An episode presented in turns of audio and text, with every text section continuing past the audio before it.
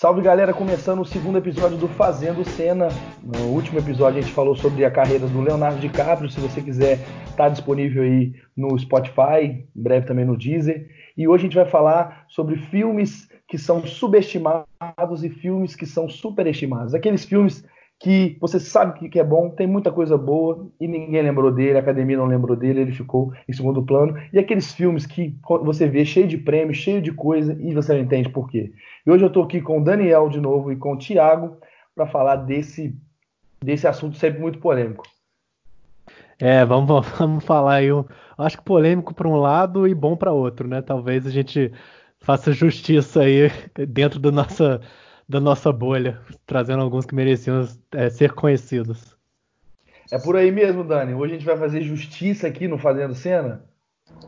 É, não sei, né, Paulo? Primeiramente aí, é, dar as boas-vindas para quem está chegando, mas assim, eu tenho um pouco de receio. Eu acho que a gente pode ter muita polêmica aí. Acho que vai ter algumas injustiças, outras justiças sendo feitas, né? Mas vamos aguardar. Começando aí com os filmes que a gente considera subestimados, né? Aqueles filmes que acabaram passando é, batido. Eu destaquei aqui um filme que eu particularmente gosto muito. Eu acho que tem uma história muito interessante e original e que original assim entre aspas, né? Porque acaba trazendo um, um, um assunto que é muito importante, que é o Show de Truman. Né? Eu acho que foi um filme é, que previu muita coisa, é um filme que tem uma atuação muito boa do, do, do Jim Carrey, é diferente do que ele vinha fazendo, né? ele tem esses papéis, assim, vez ou outra ele, ele faz esses papéis mais dramáticos e sempre sai, sai muito bem. A gente sabe que a academia tem um pouco de resistência né, com filmes é, de mais de comédia, né, mais com esse, então é por isso que eu achei que esse filme acabou passando batido, né? Você tem uma construção muito, muito bacana, toda a questão de, de 1984, toda aquela questão do Big Brother. Então, é uma parada que, que é um filme intenso, deixa você meio sem saber quando que ele vai descobrir, você fica meio é, tentando entender aquele mundo, e eu acho que é um filme que acabou passando batido, é, ainda mais se a gente for ver quem que papou tudo no Oscar de 99, né?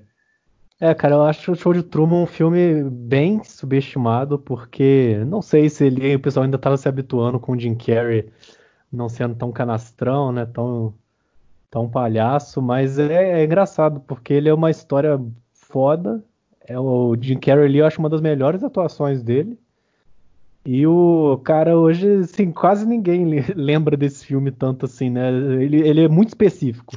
Você lembra de show de Truman quando você está debatendo assuntos relacionados ao que o tema debate, né? Então é muito específico, assim. E ele fica deixado de lado quando a gente vai tentar lembrar de filmes que marcaram os anos 90 ou que pegaram a carreira do Jim Carrey, assim, com tanta, com tanta marca, assim. A maioria das pessoas não associa aquilo, né? A marca do Jim Carrey como ator. É, eu acho que ele é. Ele, eu acho ele um pouco subestimado. Eu acho que ele não é tão subestimado. Até porque, igual o Thiago falou, bem colocado aí pelo Thiago, né? Ele é um filme que acaba sempre voltando, né? Numa discussão ou outra. Eu acho que não tem um endeusamento dele, né? Não tem aquela coisa de, nossa, um filme absurdo, mas eu acho que ele é um filme muito recorrente, assim, na vida das pessoas. Eu acho que muita gente lembra do filme. Eu acho até que na, no Oscar ele foi subestimado, né, por não ter sido indicado ao Oscar de melhor filme, né? O que é para mim um absurdo, até porque o filme que ganhou foi o Shakespeare Apaixonado, que para mim é muito pior do que o Show de Truman, né? Então é óbvio. A gente vai chegar no Shakespeare Apaixonado. É, o Oscar eu acho que subestimou muito, apesar de ter indicado, né? Indicou acho que roteiro, direção. Então é. Eu direção e ator coadjuvante para o Ed Harris. É, exato. Então, assim, acho que tem uma. O Oscar ali, acho que subestimou mais do que a sociedade subestima, eu acho. Acho que a sociedade ainda. Os cinéfilos, principalmente, acho que ainda lembram muito do Show de Truman, que é um filme que eu gosto pra caramba. Assim, acho um puta filme ousado e, e acho que merecia ter mais valor, apesar de eu, eu achar vou discordar um pouquinho de vocês, eu acho que ele tem um, uma lembrança ali um pouco mais viva nas pessoas. Não é totalmente desvalorizado. Né? É, não acho que seja. Acho que uhum. acho até que o Brilho Eterno é mais do que ele. Eu acho que ele é mais esquecido do que o Show de Truman. Eu acho o Show de Truman mais recorrente ali. É, uhum. Mas, é, não sei, acho que é discutível. Eu acho que isso que o Thiago falou, né? Tem muito da de não associar o Jim Carrey, né, com esse tipo de papel. Eu acho que isso prejudicou um pouco.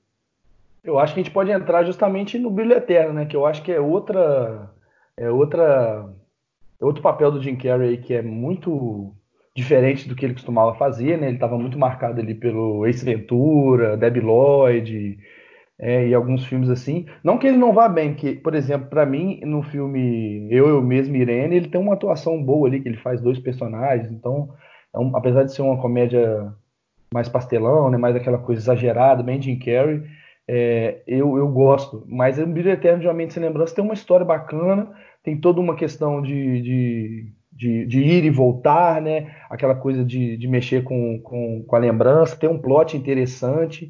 E acabou tendo a indicação da, da Kate Winslet como melhor atriz, acabou não ganhando. E melhor roteiro original, né? Foi o único prêmio que o, que o filme ganhou. Mas apesar do filme ser lembrado, eu acho que, que, que pelo, pelo ano que ele estava ali, acho que de repente ele poderia ter mais destaque é um filme interessante. Tem uma, é uma história que. É um filme que sobrevive ao, ao, teste do tempo, né? Então, assim, acho que daqui a um tempo, se passar esse, se passar esse filme em algum lugar, as pessoas vão parar e vão assistir, porque tem uma história interessante, né? Tem, tem boas atuações.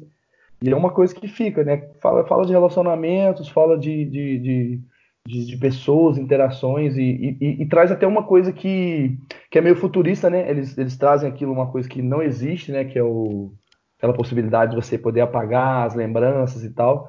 Então, é uma coisa que eu acho que, que hoje se explora muito, né? Como seria se tivéssemos certas tecnologias que não temos? Como o ser humano ia lidar? Né? A gente vê isso muito em Black Mirror, por exemplo, que trata basicamente disso. Então, eu acho que é um filme que vai sobreviver e acabou não tendo um certo reconhecimento. É, eu, eu acho que os filmes do Jim Carrey, que ele tá mais sério, eu acho que eles carregam esse problema das pessoas não levarem ele tão a sério, né? E, eu acho que por isso muitos filmes muitos filmes não, não sobrevivem assim tanto a, a associar a, a, grandeza do filme justamente pelo pelo que o que o Jim Carrey é no geral, né? As pessoas associam ele com comédia. In case I don't see ya. Good afternoon, good evening and good night. E aproveitando isso, cara, eu queria até comentar também isso de associar ator Queria lançar uma polêmica aqui.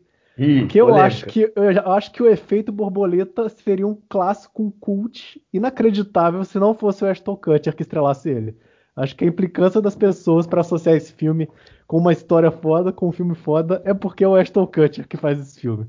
Eu acho que ele carrega esse peso do Jim Carrey para filme sério e ele é muito, é, assim, ele carrega um peso muito maior porque, né, fez muito filme bosta, ele tá foi ir pro show da Rafumena na decadência da série ali. Então acho que muita gente não tem uma imagem séria do Ashton Kutcher. Eu acho que ele prejudicou o efeito borboleta, que se não fosse com Ashton Kutcher, as pessoas valoriz...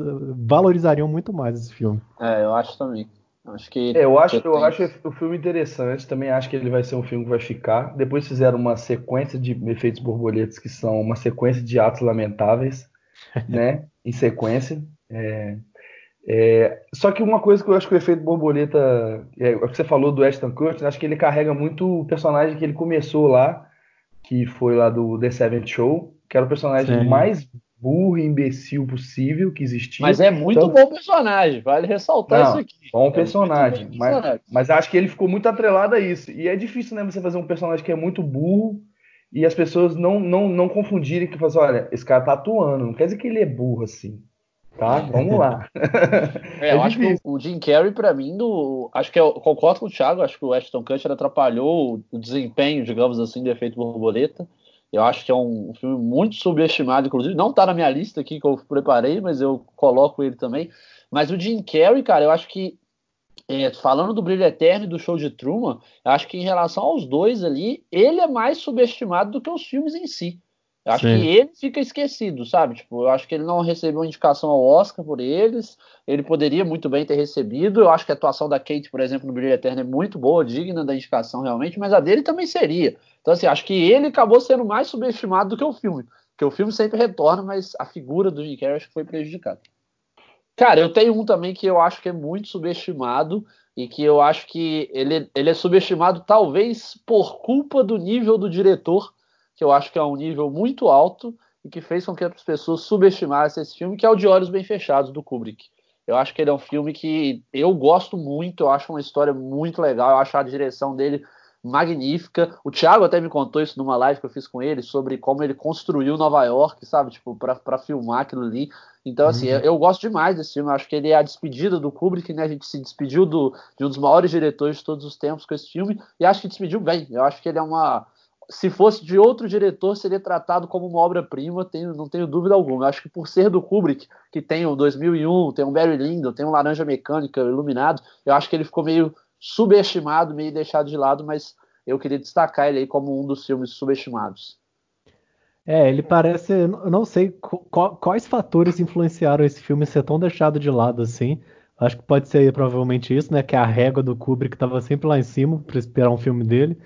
Aí veio algo um pouquinho abaixo, que eu nem acho que seja né, aquilo, nossa, que encerrou mal a carreira. Eu acho que ele encerrou com dignidade muito bem. Sim. Preferia que ele encerrasse com o filme do Napoleão, que ele era doido para fazer, né? Mas é, eu acho que ele encerrou bem e continuou, encerrou com o filme Stanley Kubrick. Não tem, você não vê aquele filme e fala, pô, parece filme de outra pessoa.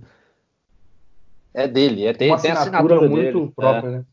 Sim. Tem a cara é, dele. O, o que eu acho que aconteceu com esse filme é aquela questão do do. Vocês viram o documentário do Michael Jordan, né? Eu, Eu acho que o, é, o, o que aconteceu? Os caras ganharam seis vezes, né? Então, tipo assim, vamos, vamos comparar como se fossem as obras-primas do Kubrick, né? O cara, obra-prima atrás de obra-prima. Acaba que uma, uma, uma coisa às vezes fica perdida, né? Por conta de tantos filmes icônicos, né?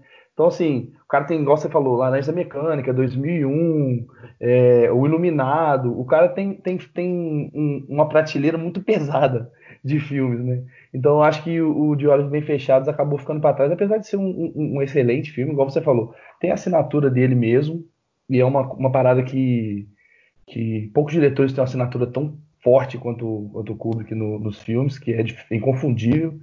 E, e, eu acho que acabou ficando isso. É, muito, é tipo mais uma estrela, né, que acabou ficando ficando é, com pouco brilho perto das outras. Né? Verdade. Lança um aí, Thiago. Lança um sub, subestimado aí. Então, por falar de grandes diretores, eu acho que um que, que a gente sempre comenta que é subestimado, cara. É, e esse eu vejo que foi mais pela academia e pela crítica do que pelo público. Foi o, é, os Oito Odiados, né, do Tarantino. Estava na minha lista também. Eu acho esse filme, cara, muito acima, muito acima de Era Uma Vez em Hollywood. Também. Mas ele não trata de um tema que Hollywood ama. Então eu acho que foi deixado muito de lado para ali na, na, hora das premiações. Ele deu o primeiro Oscar do Ennio Morricone, merecidíssimo, né, de trilha sonora. Mas como assim não tá em roteiro, não tá em direção? Porque um cara que te faz um filme de quase três horas, que você passa dentro de, um, de uma taberna lá, de um bar, de um salão, né, do Velho Oeste, o tempo inteiro praticamente, e você não sente sono, esse cara merece um Oscar de melhor, uma indicação, pelo menos a melhor direção, cara. Porque acho que é uma proposta diferente do que ele vinha trazendo, né? E aí até as pessoas que estão acostumadas com uma coisa, quando, quando você muda um pouco, parece que ninguém consegue. Pera aí, vamos ver o que é isso. Não, não, isso nem é o que eu quero ver. Traz mais eu do que eu quero acho, ver. Cara. Traz mais do que estava bom. É, mas eu nem acho tão diferente do que ele vinha fazendo. Confesso para você, eu tava revendo esse filme outro dia. Eu não acho tão diferente. Eu acho que ele é um filme que tem um ritmo talvez um pouco diferente. Isso. Mas até no é. ritmo dele, o ritmo dele não é um problema. É um ritmo diferente. Mas eu acho que na proposta de Tarantino, eu acho super coerente, assim, acho super dentro. É. É, eu realmente não entendi, até porque, visualmente falando, para mim é o melhor filme do Tarantino. Sim, não tem nenhum. Acho. Então, assim, é, a fotografia dele é impecável, sabe? Eu concordo super com o Thiago. Acho extremamente subvalorizado e mil vezes melhor do que era uma vez em Hollywood. Mas muito acima, muito acima. Move a little strange, you're gonna get a bullet. Not a warning, not a question.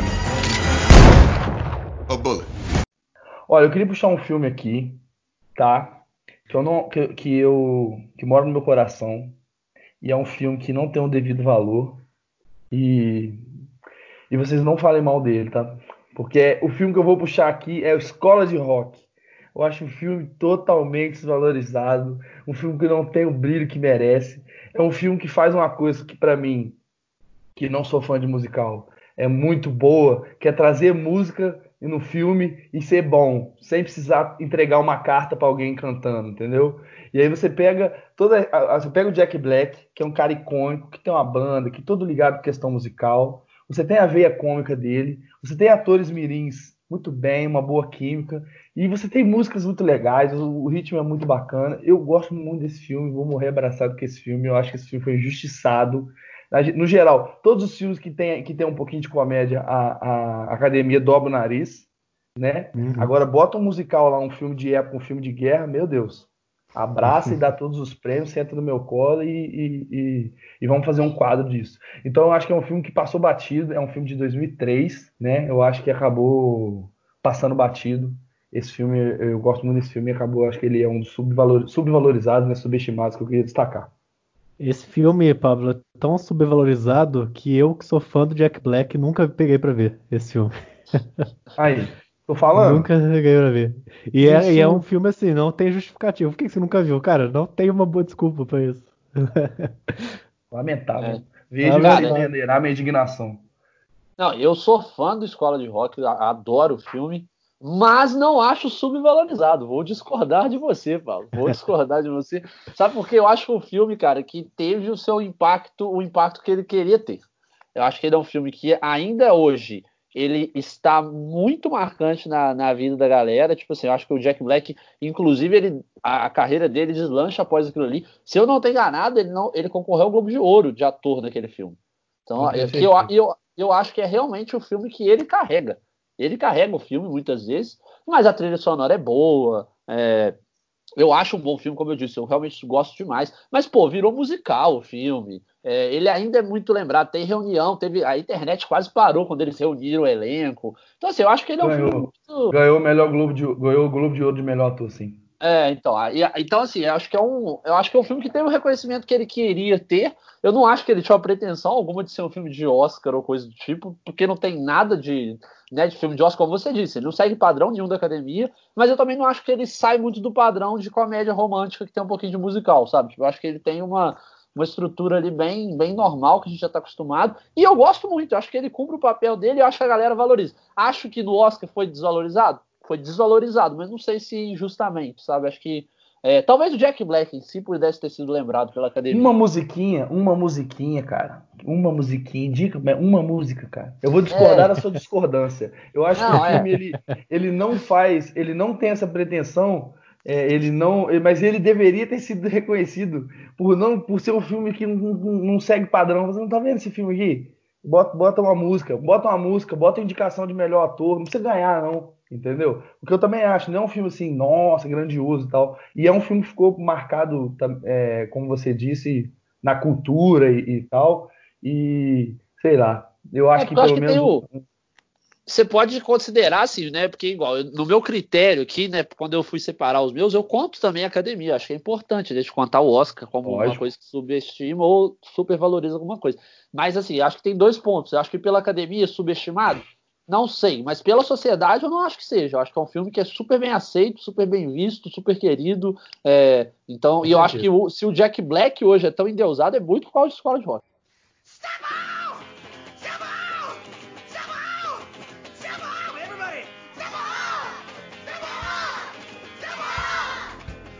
É um filme que eu gosto muito, que é O Ilusionista. Eu gosto muito desse filme. Eu acho que ele, ele foi é, uhum. bem esquecido, ele foi muito ofuscado por conta do grande truque do Nolan, né? Que são uhum. filmes ali de uma temática bem semelhante, mas acaba que a grife do Nolan e também acho que o elenco, né? O elenco pesou bastante. Eu acho que fez, isso tudo fez com que o grande truque, acho que ofuscasse um pouco o ilusionista, que eu gosto demais. Eu até acho que prefiro o ilusionista do que o grande truque. Eu também. E olha que eu adoro o grande truque, mas assim, eu acho o ilusionista um filme muito mais é, mais completo, eu acho o roteiro muito mais redondinho, ele prende muito mais a minha atenção e não teve o reconhecimento, eu acho que nem da, de uma academia, por exemplo, do Oscar ou coisa do tipo, e nem da sociedade. Eu acho que a galera esquece completamente desse filme, é, mas acho que eu precisava ressaltar ele. É, também acho, também acho o Ilusionista bem subvalorizado e prefiro ele ao Grande Truque também. E quando, igual na época que eu assisti, eu lembro que eu assisti o, o Ilusionista primeiro, e eu lembro que todo mundo só falava no Grande Truque. E eu ficava assim, pô, Sim. né? Então eu vou ver qual é esse. E eu lembro que eu fiquei assim, pô, achei o Ilusionista muito mais redondinho. É. Porque o Grande Truque, eu acho que ele tem um problema, é, que tem, como filme, ele tem um problema que eu vejo um Interestelar também, que o Nolan, no roteiro ali, ele apresenta uma solução que ele não apresentou antes durante o filme. É, e você fica um pouco assim, pô, você fica, pô, maneiro e tal, mas ela, ela parece realmente que foi tirada da cartola. Eu lembro que eu tive essa impressão assistindo o Grande Truque e que no Ilusionista eu achei mais redondinho a solução de roteiro, assim, de, das mágicas, dessas porra toda. É, eu lembro que eu vi esse filme no cinema, inclusive Ilusionista, eu era pequeno, mas eu vi, depois revi, fui fazer o teste dos 15 anos, né? Falei, vai, vamos ver se passa. Pô, passou com louvor, assim. Então, é, eu gostei demais, e é isso que você falou, Thiago. Acho que tem uma. É quase que um deus ex-máquina ali no, no grande truque que, que faz com que as coisas se solucionem com uma parada que você não tinha conhecimento algum, sabe? Então, é. isso me incomodou muito.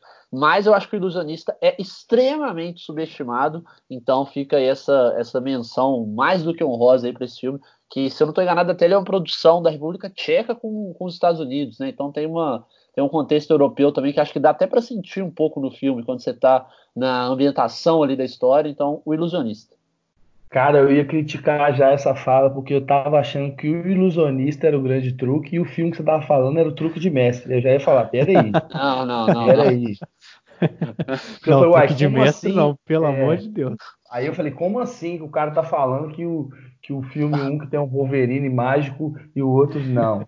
Então, então aí concordo com você. Realmente, eu, o, o, o ilusionista, eu acho que que o que aconteceu na época que foram duas, igual você falou, duas ideias parecidas, e aí o Nolan teve o grande truque dele no é. filme, né? Foi, foi a sacada. Falei, vou, vou tacar gente famosa aqui. Você quer é Christian Bale, é, é Scarlett Johansson, é tudo que puder mais um pouco, né? Para poder botar esse filme no holofote.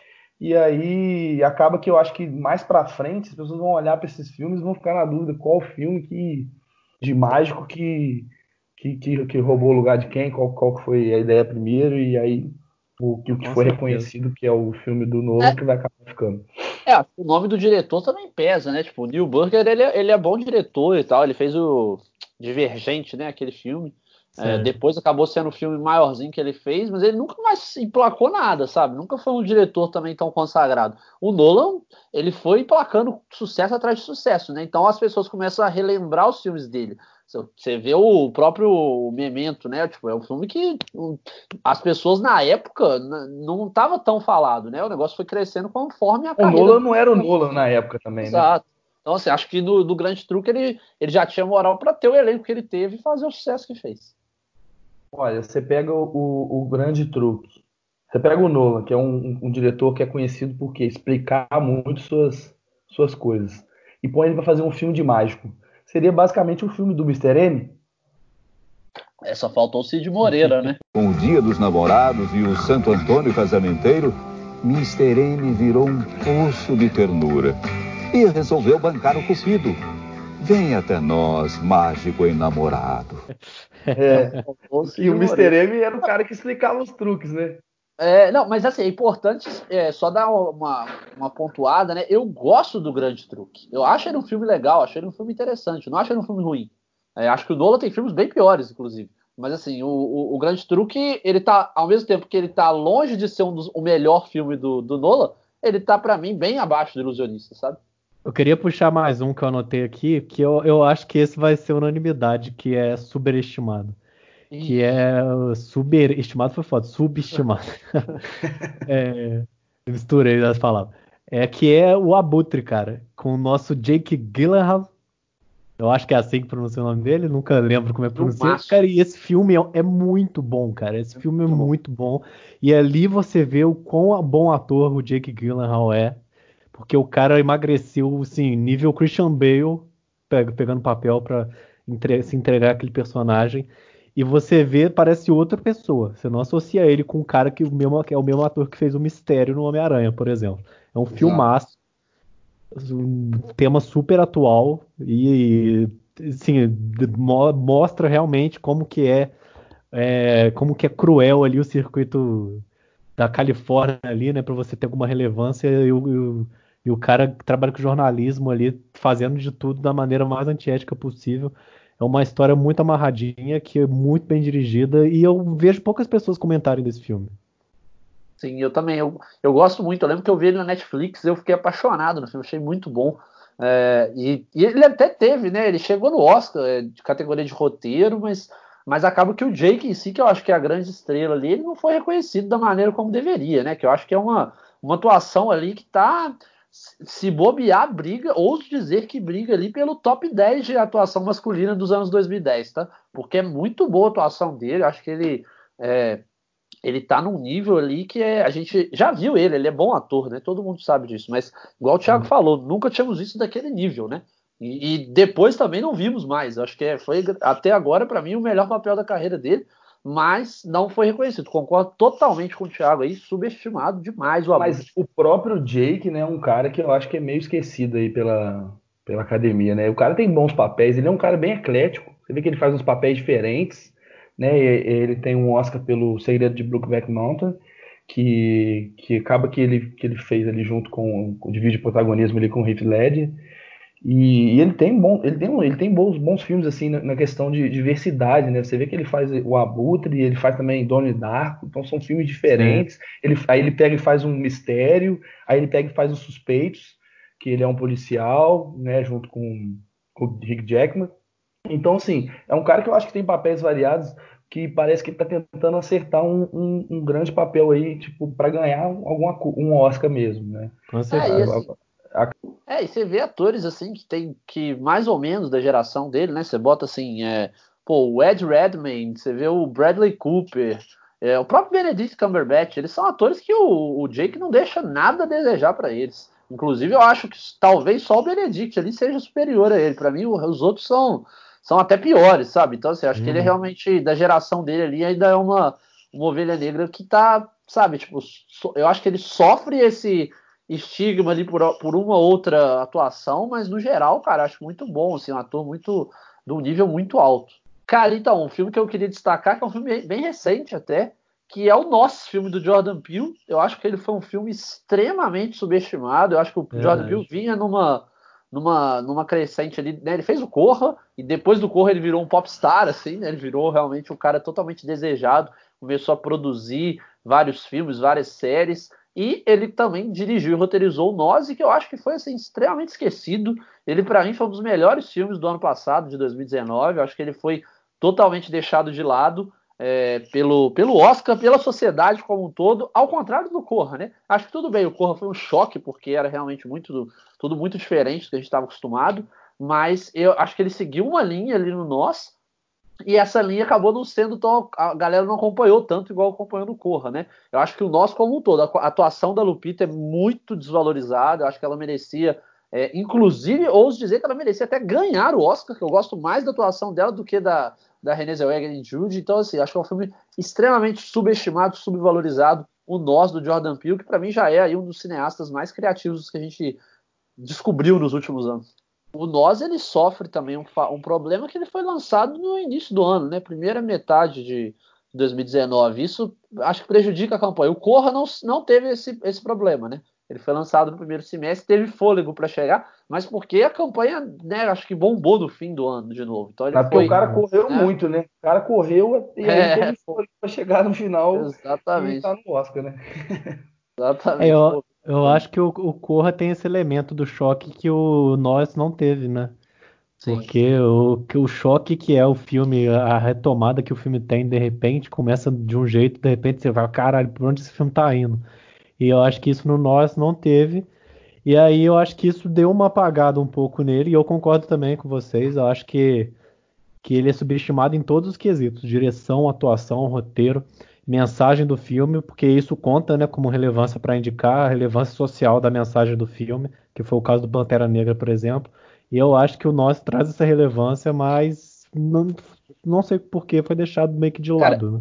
eu acho que teve muita gente que não entendeu o filme também, sendo bem sincero. Eu acho que muita Sim. gente não entendeu o filme. É, eu, eu, não gosto de falar isso não, porque eu acho que cada um tira uma interpretação, mas assim, acho que a galera não assimilou todas as mensagens, todas as coisas. Acho que provavelmente ninguém assimilou todas, mas assim, acho que as principais teve muita gente que não sacou. Saiu do cinema. E eu vi, conversei com muita gente que falava isso. Falei, ah, filme confuso, sabe? Tipo, não, não, não, não deu pra, pra sentir a experiência. Acho que o Corra é um pouco mais óbvio, né? Tipo, não, não óbvio de, de roteiro, né? Mas assim, as mensagens são muito claras, né? Uhum. Com certeza. Não, também concordo. O filme, o filme do o filme Nós, ele tem mais camadas, né? Eu acho que ele é mais para você tirar inter, interpretações, né? O Corra ele vai te mostrando diversas coisas e ele, ele, ele dança muito entre os, entre, os, entre os estilos, né? Uma hora é suspense, uma hora é, é drama, uma hora é terror, uma hora até é comédia, né? Que tem aquele amigo do, do personagem principal, que é um alívio cômico. Então acho que o filme é, esse filme é mais, mais fácil de, de digerir, assim, mais fácil de, de entender do que o, que o Nós, que eu acho que, que também pode ter sido o motivo dele ter ficado um pouco segundo plano.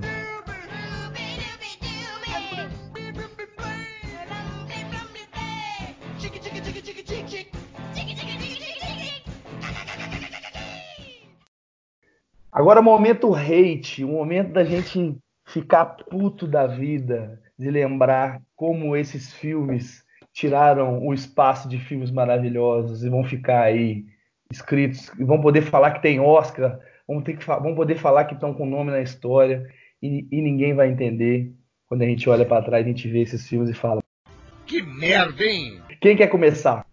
Eu posso começar se vocês fizerem polêmica. Já, já solta a primeira. já solta pode, aí. Pode, pode já soltar vou... a bomba. Eu vou soltar e quem estiver ouvindo provavelmente vai passar a me odiar. Não odeio o Dani, Dani é uma pessoa legal, mas você, talvez vocês passem a me odiar. Porque para mim um filme extremamente super valorizado é Coringa. Coringa pra mim é um super valorizado.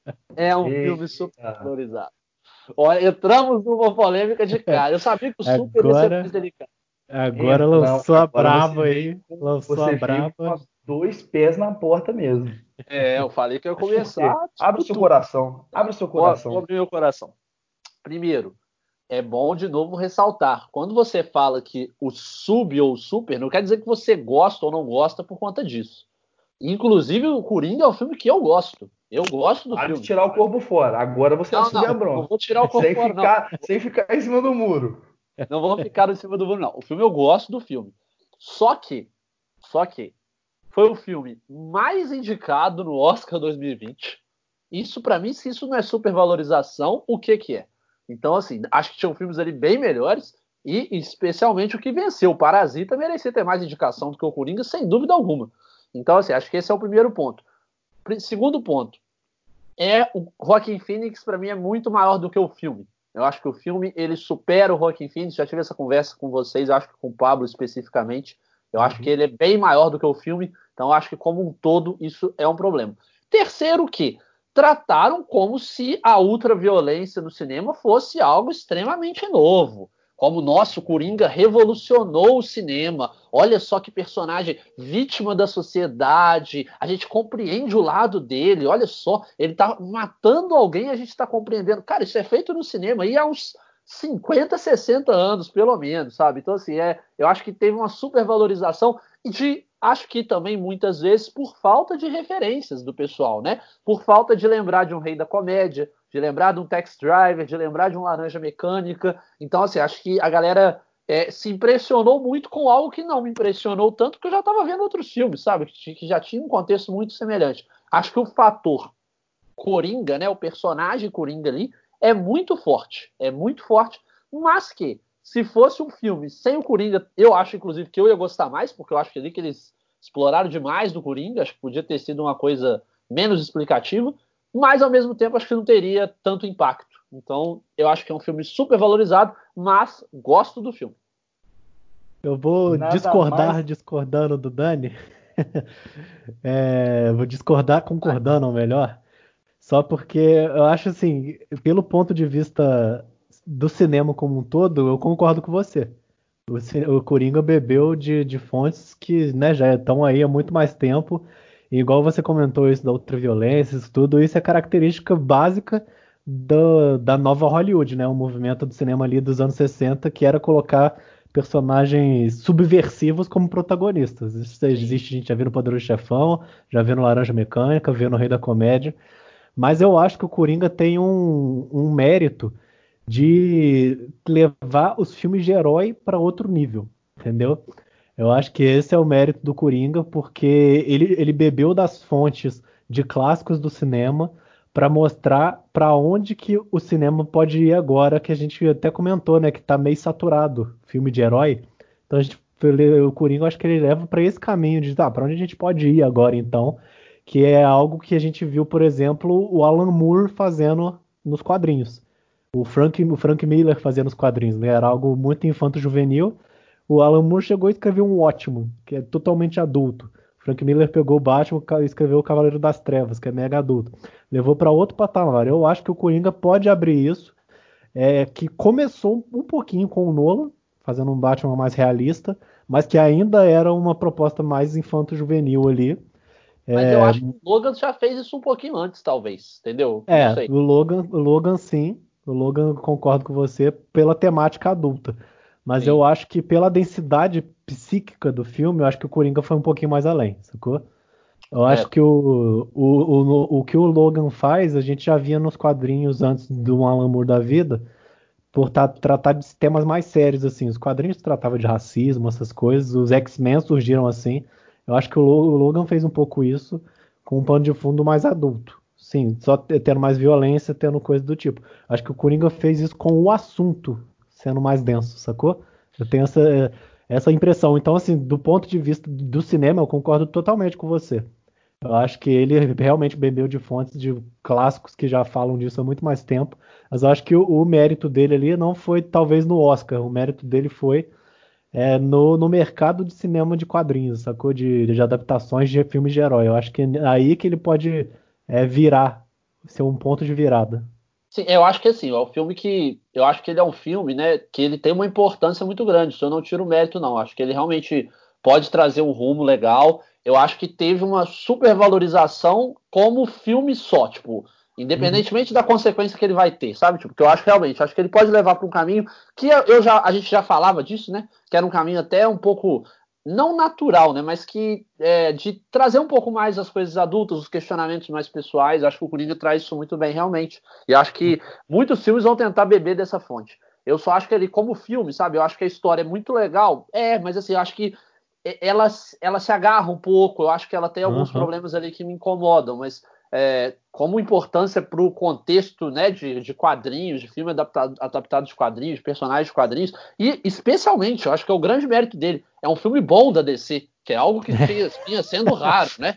Raríssimo. Esse é o maior mérito do filme. o maior mérito do filme, é, exatamente. Então, assim, acho que esse é o maior mérito, mas é, eu digo mesmo como a, a, o tempo ali, a história, a narrativa como um todo não me não me encanta tanto igual encantou outras pessoas e a academia, né, que amou o filme, consagrou ali, Sim. amou até menos do que, do que parecia, né, porque não premiou tanto, mas é, é, é.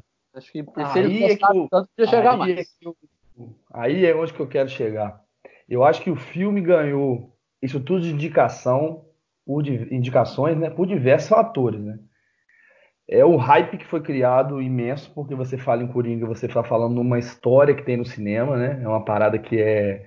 Você está trazendo um personagem que já foi interpretado por diversas pessoas e o filme foi muito bem vendido, né? Essa é a verdade, né? O filme foi vendido ali aos poucos. Você sempre via ali o Joaquim Fênix com uma atuação que parecia, parecia não, para mim é uma atuação de uma vida, né? O, o, de uma carreira assim que estava tava na hora já de ganhar o Oscar dele e e eu acho que foi merecidíssimo.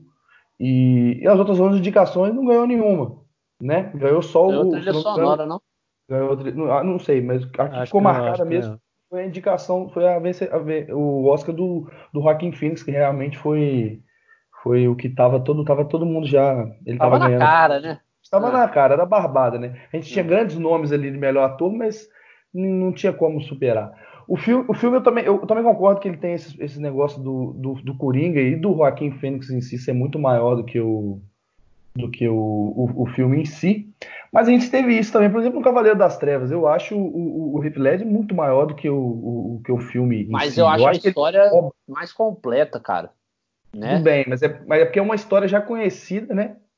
Que é a história do, do, do, do Cavaleiro das Trevas, e é, e é uma, um segundo filme, ou seja, você já introduziu.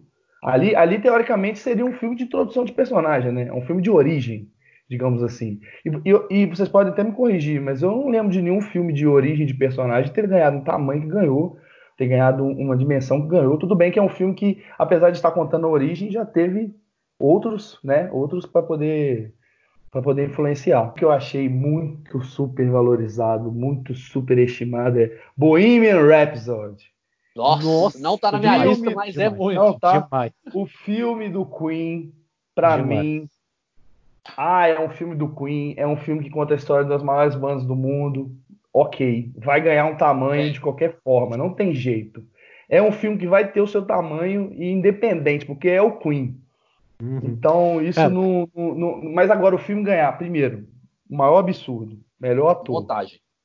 Não, melhor montagem, montagem, montagem, eu é acho que é ainda. o maior dos absurdos. Montagem cara. é o maior absurdo que eu já vi. Você imagina, o próprio cara. Eu vou, eu vou ler aqui palavras do próprio cara que fez a montagem. Ele fala assim: sempre que eu vejo. Ele tá falando de uma cena do, do Bohemian Rhapsody que, que é uma sessão de cortes assim absurda, muito mal feita. Sei qual é. Ele fala: sempre que eu vejo essa cena, eu quero colocar a minha cabeça em um saco. Se um dia tiver uma versão estendida do, eu quero colocar outras cenas de volta e cortar essa cena. O cara que fez o negócio falou que estava ruim. A academia foi lá e fez o quê? Oscar para ele. Então, então seu Nossa, então, seu cara, não, não é possível.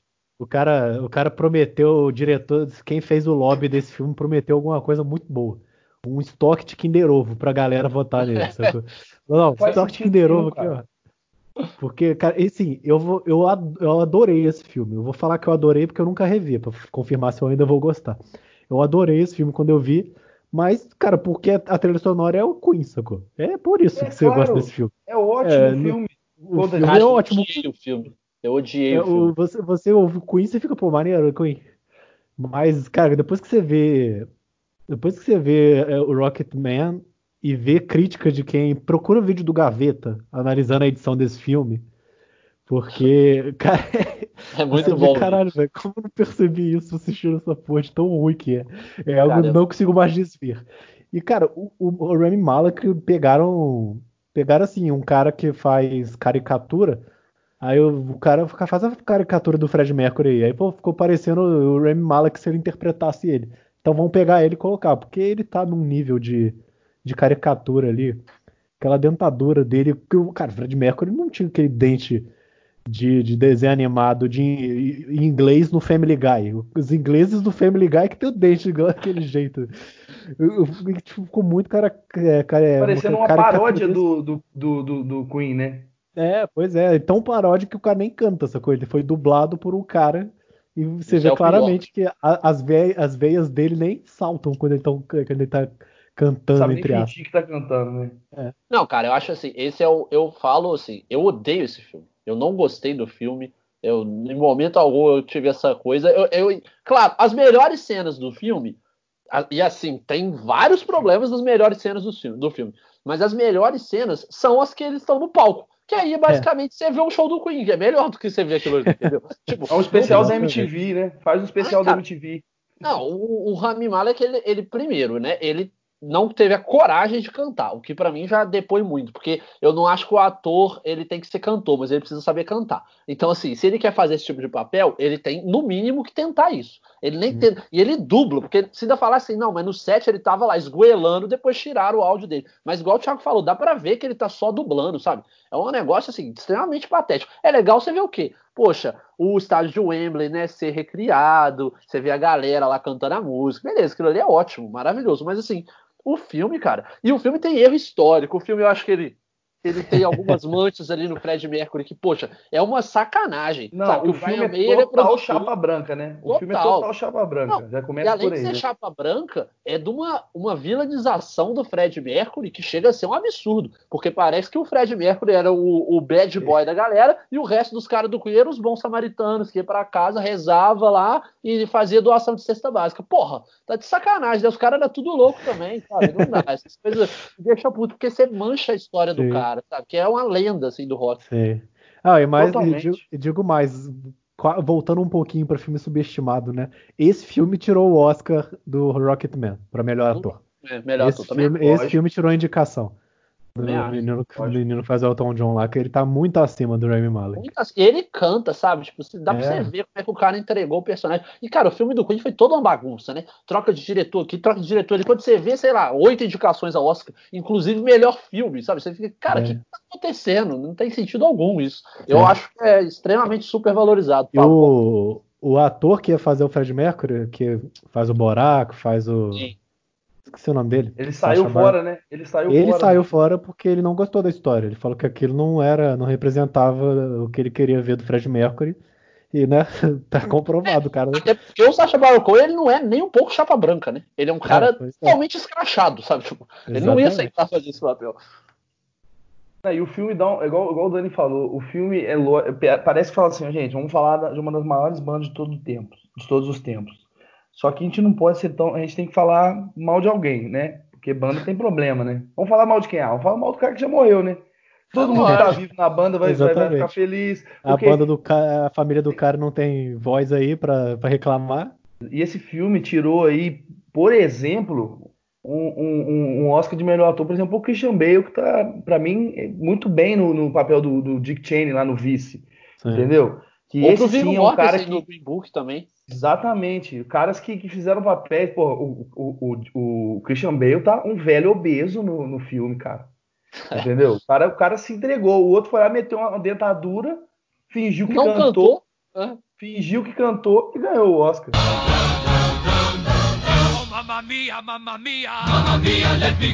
Mas eu queria aproveitar que vocês puxaram aí de adaptação de filme de herói e falar de uma adaptação, cara, que é, ela é curiosa porque eu acho que a crítica gostou e os fãs não. Que foi o segundo Hobbit, né? O Hobbit A Desolação de Smog. Eu acho tenebroso esse filme. E você vai ver as críticas, muita gente adorou e odiou o primeiro filme. E eu acho o contrário. Eu acho o Hobbit uma jornada inesperada excelente. Eu acho que ele traz muito do que teve a gente viu no Senhor dos Anéis. A gente ele traz um Gandalf, traz o Bilbo, traz tudo que a gente gostava ali, com uma história que quem não era fã achou mais muito densa, muito é, muito o filme muito extenso e que eu não vi no, no segundo filme. E assim, cortou coisa que deveria estar lá, acrescentou coisa que não devia. Acabou o filme no meio como se fosse Aquele um episódio de é uma é série. É, o final, final é do filme o final do filme parece que assim, ah, daqui a uma semana tem o segundo episódio. E não é, cara, oh, é um filme nossa. aquilo, pô. O filme, o filme você tem que dar, você deixa uma deixinha para ter continuação, mas tem que ter início, meio e fim. Você não corta como se fosse continuando no próximo episódio. Não existe isso. Sim, é Esse final, sabe o que me lembrou? Esse final me lembrou, por exemplo, imagina o ápice do, do Vingadores Ultimato. Aí na hora que o, Capitão América pega o martelo e grita Avengers Assemble. Aí, aí na hora que, ele, que, eles vão encontrar assim, a música tá no ápice. Aí pum, tela preta. Imagina isso, cara. Não tem condição, Exatamente. Cara. Acabou, agora é só o próximo filme. Ridículo. Até, dá, até o Guerra Infinita, que você já sabia que era a primeira parte de uma história, eles dão um desfecho ali. Eles fecham Sim. o arco do Thanos, sacou? Tá fechadinho. Sim. Cara, e até o, até o Harry Potter, que é extremamente questionável no cinema, a parte 1 do último filme, ela foi encerrada de uma forma ok. Sabe, eles é. matam o Dobby ali, o Valdemar pegou a varinha e falou, agora fodeu, né? Mas assim, cê, acabou, encerrou, né? Esse do Hobbit é bizarro. Eu nem, eu nem tive tantos problemas com o filme em si. Durante o filme eu tava curtindo, tava achando legal. É, só que chegou nesse final, cara, foi uma coisa assim que eu fiquei revoltado. Deu vontade de nem assistir o 3. Não, o começo, do, o começo do 2 eu acho ótimo. Né? O é. começo do, do, filme eu acho ótimo. E aí começa a desandar de uma maneira inacreditável e o final coroa. Esse, é bizarro, você faz, caraca, velho. Mas, mas vamos combinar, né? Vamos combinar. Já é. Já, você pegar um, um, livro do Hobbit de 90 páginas, sei lá, já é difícil você fazer um filme. Você fazer três.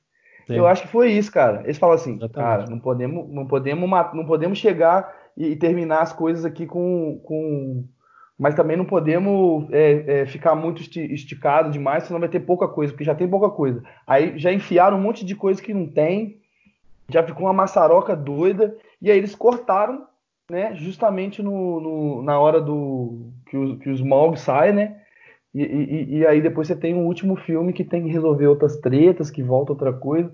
Assim, a trilogia tem problemas, né? Vamos combinar, né? Eu acho Sim, que é, é, são, são filmes é. São filmes muito problemáticos. Se, se, você, tá, que... você vai olhar um Senhor dos Anéis, você vai olhar isso aí, nem parece que é o mesmo universo. Né? Eu acho que eu, eu, comentei isso na época. Eu acho que é um a trilogia do Hobbit é, foi um problema o, o tanto que o Peter Jackson é fã e perfeccionista do negócio, sabe?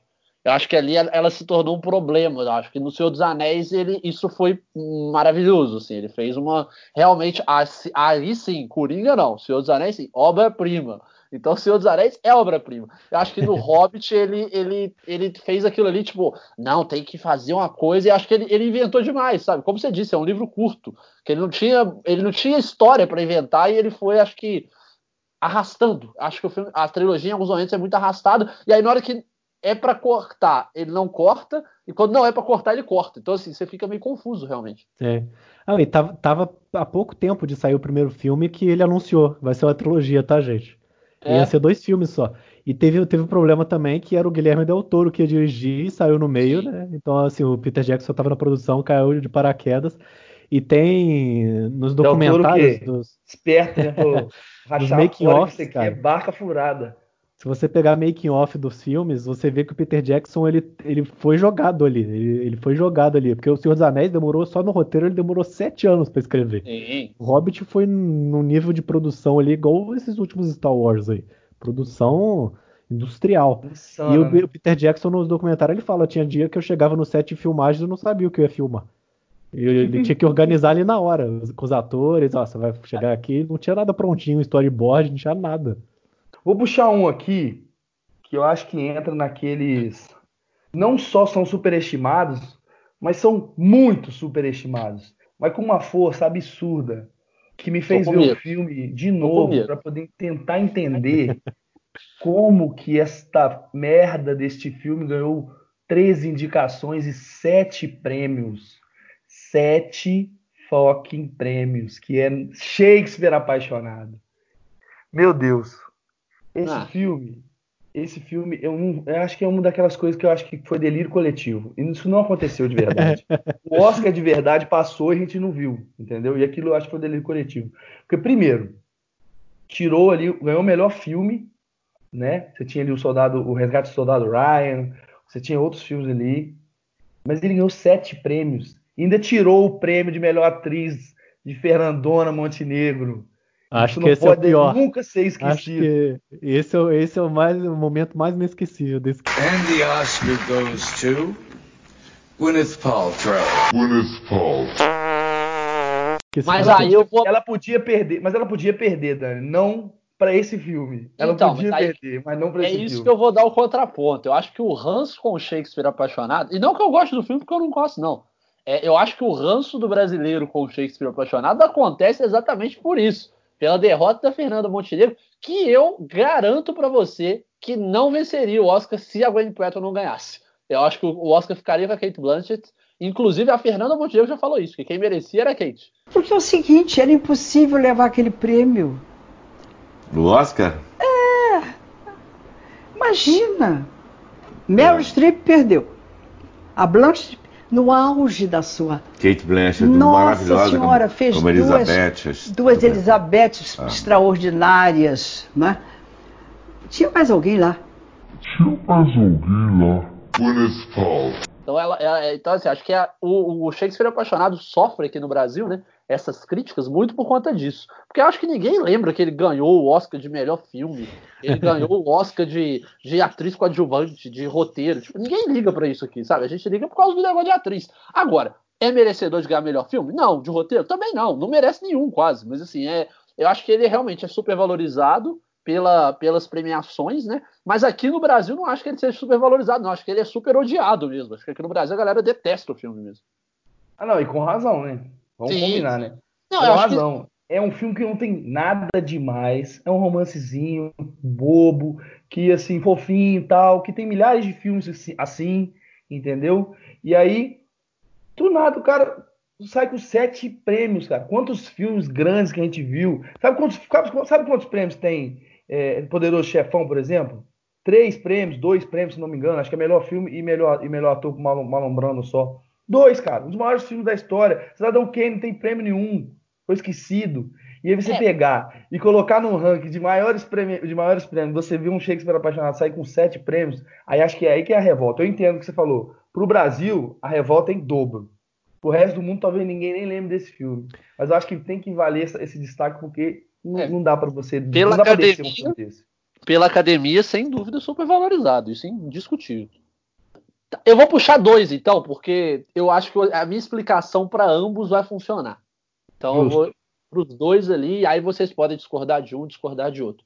Eu acho dois filmes super valorizados, Spotlight e Moonlight.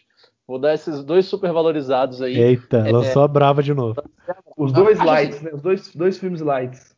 Não, é, então assim, primeiro ponto, mesmo, mesmo aí é o mesmo justificativo para Coringa. Gosto dos dois filmes, acho dois filmes bons, beleza. Supervalorização por quê? Eu acho que o Spotlight ele é um filme que não me tocou muito, e olha que eu sou jornalista, olha que eu tenho todo um contexto ali que poderia me impactar, mas não impactou, é um filme que me deixou apático, eu não fiquei impactado, eu achava que era uma, uma narrativa que realmente ia marcar ali minha, aquele momento para mim, não marcou, eu achei o ritmo do filme muito ruim, acho muito injusto ele ter vencido o Oscar de melhor filme, acho que muito por isso ele está na minha supervalorização, porque eu acho que o Regresso, por exemplo, era muito melhor, eu acho inclusive que tinham outros filmes melhores. É de Max. É de Max. Mad Max era muito melhor. É, eu acho também que é o ano da grande aposta, que para mim também é muito melhor do que o Spotlight. Então, assim, acho que ele, ele foi supervalorizado, especialmente nesse contexto de premiações. Não acho que a sociedade supervalorize ele, porque é um filme totalmente esquecível.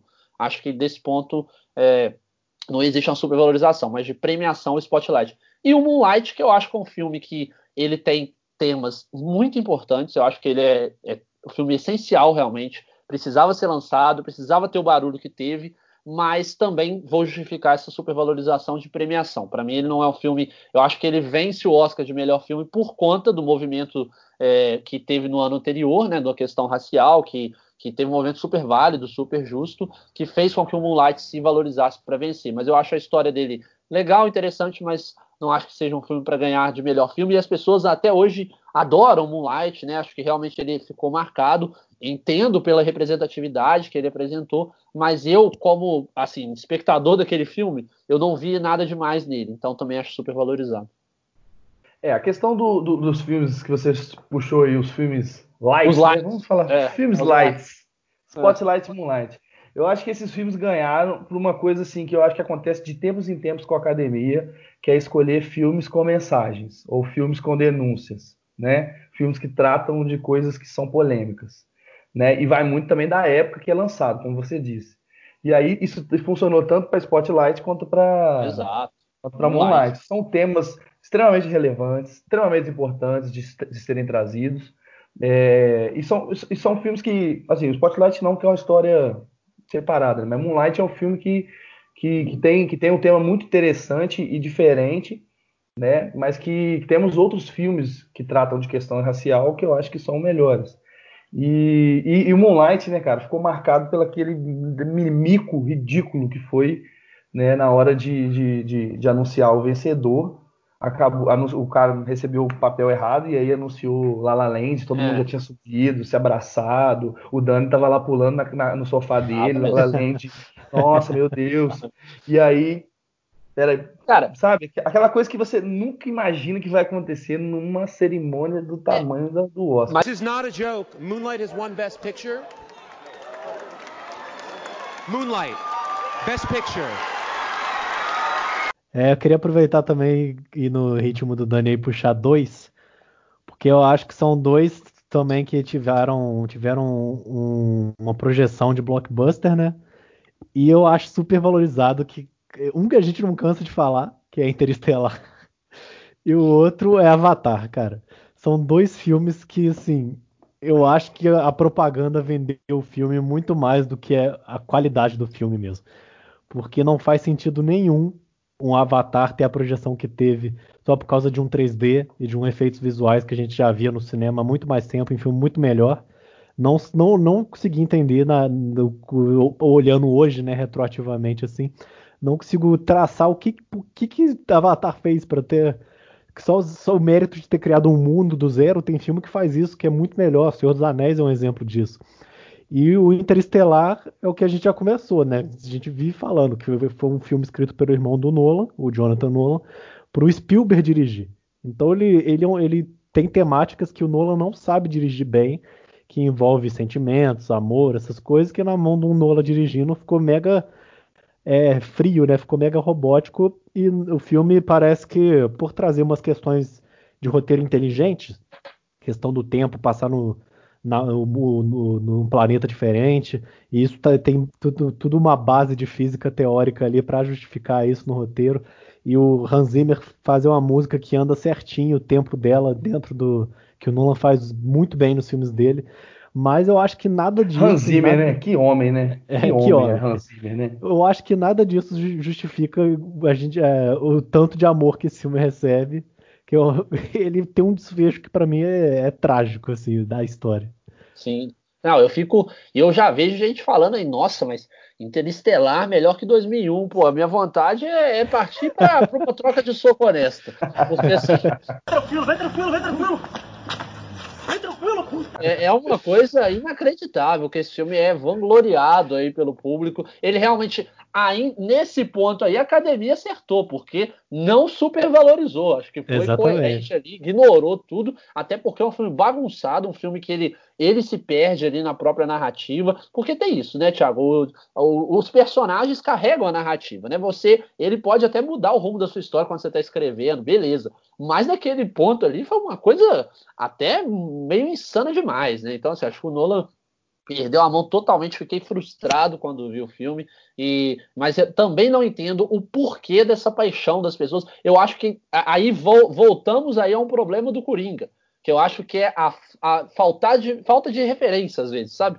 Tá faltando ver alguns filmes ali no passado que te, te apresentam contextos ali muito melhores, temáticas semelhantes. Então, assim, eu acho que Interestelar é, é realmente uma, um filme, para mim, decepcionante. É, eu acho assim, esses dois filmes, o Interestelar, eu também vejo que, que ganhou um tamanho muito maior do que deveria, mas eu acho que é muito por questão de trazer um universo, né, um universo literalmente, né, trazer um, um negócio de, de uma, uma coisa que se vendia como muito complexa, então você começa a ver o filme, você, a pessoa que não é muito ligada em filme de ficção científica, ela começa a ver um filme muito complexo, começa a achar um filme muito complexo. E no final o filme vai desenrolando de uma forma que quase que te dá um manual de instrução, né? No, no final é. do filme. E eu acho que aí acaba que, que é muita coisa do Nolan, que é um cara, parece ser muito prático, né? Até foi uma, uma, uma coisa que você falou, ele não, não é muito bom para poder trazer questão de romance e tal. E, e aí ele acaba trazendo esse, esse filme dessa forma, e eu acho que a pessoa que assistiu uma parada que achou que era complexa e no final entendeu, a pessoa que assistiu a primeira vez falou assim, pô, maneiro, assistiu uma parada que é que envolve buraco de minhoca e não sei o que, e entendi. Entendeu? Então a pessoa que não era habituada, como o Dani falou, falta referência. A pessoa que não era habituada a esse universo, que é uma, uma galera muito grande, que eu acho que gostou muito desse filme por conta disso. Mas também não, não, não, não vejo esse filme como cara, tão gigante como deveria, como, como, como é, né? Cara, eu acho que o, o Nolan, o que, eu, o que me incomoda no Nolan dos, dessa década de 2010, basicamente, é, eu acho que o Nolan deixou de ser corajoso. O Nola era um, era um diretor, um cineasta extremamente corajoso e ousado. Você vê os filmes dele dos anos 2000, todos, todos são corajosos. O Grande Truque até tem problemas, mas assim, ele é um filme corajoso. Agora, você vê no Interestelar, ele não sustenta a coragem dele. Ele quer começar fazendo algo complexo, depois ele fala assim: ah, melhor não, deixa isso pra lá. Sabe? Ele, ele não consegue. É, exato. Tipo, eu acho que o, o, A Origem foi o último filme realmente muito corajoso dele. Eu gosto do terceiro Batman, mas ele segue uma fórmula ali que ele já tinha até apresentado um pouco no segundo. Então, assim, não conto muito. Agora, Interestelar, o próprio Dunker, que eu acho que é um filme é, tecnicamente muito bom, mas também falta coragem de narrativa, sabe? Eu acho que ele, ele precisa voltar a ter isso. Acho que talvez nesse filme novo dele a gente volte a ter, né? Tomara. Cara, eu acho que o Avatar é isso que o Thiago falou. A gente já tinha coisa muito melhor sendo feita a gente já tinha um universo muito melhor sendo criado ou reproduzido né, no cinema, então eu não tenho, não tenho, também não vejo muito motivo. E, inclusive, odeio o filme porque ele popularizou o 3D, que é uma revolta que o Dani tem aqui, eu sempre tive, sempre terei. Então fica essa nota de repúdio que está na moda, né? Não posso tomar atitude, igual algumas pessoas também não tomam, mas vou dar a nota de repúdio aí, porque o Avatar é, popularizou o 3D. Eu acho que esse foi o maior mal do Avatar, inclusive, popularizar Sim. o 3D. É, é você pagar por um defeito do filme hoje em dia. Para fechar, gente, eu vou trazer aqui dois filmes, né? Também fazer esse combo de dois aí, dois filmes que eu acho que o primeiro eu vou falar rapidinho, que é Um Sonho Impossível, que deu aí o Oscar de melhor atriz para Sandra Bullock, que conseguiu aí a proeza de também ganhar um framboesa de ouro. Então, para você já ver como o filme já ganha toda a contrariedade só nesse, nesse sentido. Um filme, assim, totalmente clichê, totalmente assim, você sabe, você vê a hora que você vai chorar, você chora, né? Aquele filme assim preparado para você chorar, para você se emocionar, entendeu? Diria que o filme é até um pouco covarde. e é que acabou ganhando aí uma, uma importância com esse prêmio da, da Sandra Bullock, né? Ele até traz a história, né, de um, de um jogador do, de futebol americano e tudo mais, mas ficou explorado muito mais na questão emocional do negócio. E eu acho assim, É, é um filme assim que, que passa a sessão da tarde, assim, vai, vai, vai continuar passando e tal, mas eu achei que ganhou um tamanho desnecessário. Agora, o filme que eu queria destacar por último é O Discurso do Rei. Esse filme conseguiu quatro estatuetas, dentre elas melhor filme, melhor direção, melhor ator e melhor roteiro original. E aí, né, Vamos, vamos, vamos, só falar quem tá no páreo. No páreo, por exemplo, de melhor filme, tava só a Rede Social, Cisne Negro, Bravura Indômita, A Origem, Toy Story e 127 Horas. Então, a assim, maioria aí é muito melhor que Discurso Eu diria todos. Eu diria todos também, todos, acho todos são melhores. Todos os filmes são melhores. Entendeu? O filme do, do, do Discurso do Rei é um filme que pegou muito essa, essa questão aí histórica. Não vejo nada demais. Acho que é um filme que já, já todo mundo já esqueceu. Uhum. Se você falar que o discurso do rei ganhou o Oscar, talvez muita gente fale, ganhou mesmo, né? E aí você tem esse monte de filme que, que passou batido aí. O próprio Tarantino destaca como o melhor filme da década da rede social. Não concordo, mas, mas entre ele e o discurso do rei, eu abraço o, o, o, rede social até amanhã. Na direção também tinha muita direção melhor. Aronofsky no, no, no, no Cisne Negro, os irmãos Coen, Bravura Indômita o David uhum. Fincher na rede social, entendeu? Então, e eu acho que, por exemplo, na atuação, por exemplo, o James Franco faz um filme quase sozinho no 127 horas. E ele perdeu pro, pro, Cliff, pro Colin Firth, que ganhou de melhor, de melhor atuação. E você também tem o, o Jeff Bridges em Bravura Indômita, que também está muito melhor. Então, o filme acabou ganhando um destaque ali no Oscar de 2010, onde a gente tinha um monte de filme bom para destacar uhum. e que perderam o brilho por causa desse filme, filmeco que acabou ganhando esse destaque aí. E aí esse era o último que eu queria destacar junto com, com Sonho Impossível. Show de bola. Inclusive eu acho que nesse ano, esse ano o Oscar para mim é para Cisne Negro, de melhor filme. Fico dividido entre ele e A Origem, mas eu gostei demais de Cisne Negro. A Natalie Portman tá absurda nesse filme, tanto que levou o Oscar. Mas, né, o resto foi tudo pro discurso do rei, não sei porquê. E é mais um dos mistérios da humanidade, né? Tipo, por que, que esse filme teve a repercussão é. que teve ao lado de tanto gigante ali. Pois Exatamente. é, não, é. Talvez tenha sido um dos anos aí com uma categoria de melhor filme do mais alto nível, sabe? Eu acho que todos os filmes ali são muito bons, tirando o que ganhou. Tipo, sabe, é, é uma coisa. Aquelas coisas inexplicáveis da academia que a gente nunca vai entender. É, eu é como se Ford vs Ferrari ganhasse o último, né?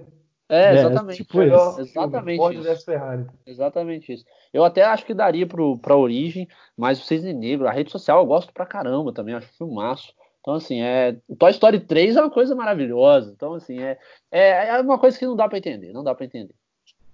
E, e, e, a gente falou aqui de filmes que, que, que, passam, que lembram, todo mundo lembra, né? Acho que a maioria dos filmes, talvez 127 horas nem todo mundo conheça, e o Bravura Indômita, não sei, mas Cisne Negro, Rede Social, A Origem, Toy Story 3, você vai assistir muitas vezes, vai falar disso muito tempo, e o Discurso do Rei vai ficar lá no fim do, do, das listas lá, como um filme totalmente esquecível e larápio, é um filme larápio. É, exatamente. É isso aí, galera. Essa foi nossa lista de filmes subestimados e filmes superestimados. Se você concordou, se você não concordou, fala pra gente, manda pra gente aí. A gente tem nosso e-mail, tem nossa rede social no Instagram, arroba Fazendo Cena. Você pode mandar lá no inbox mensagem, manda nos comentários que a gente vai fazer postagem, fala se você concorda. A gente vai lançar a lista do Dani, lista do Pablo, lista do Thiago. Vai ter tudo aí para você é, ver os filmes que você achou que a gente falou de subestimados, que você acha mesmo subestimado, ver o superestimado para ver se você concorda. É, eu queria agradecer novamente, Dani e Thiago. Você que nos ouviu até aqui, muito obrigado. Já já está saindo mais episódios. Fique atento. Até a próxima. Tchau, tchau.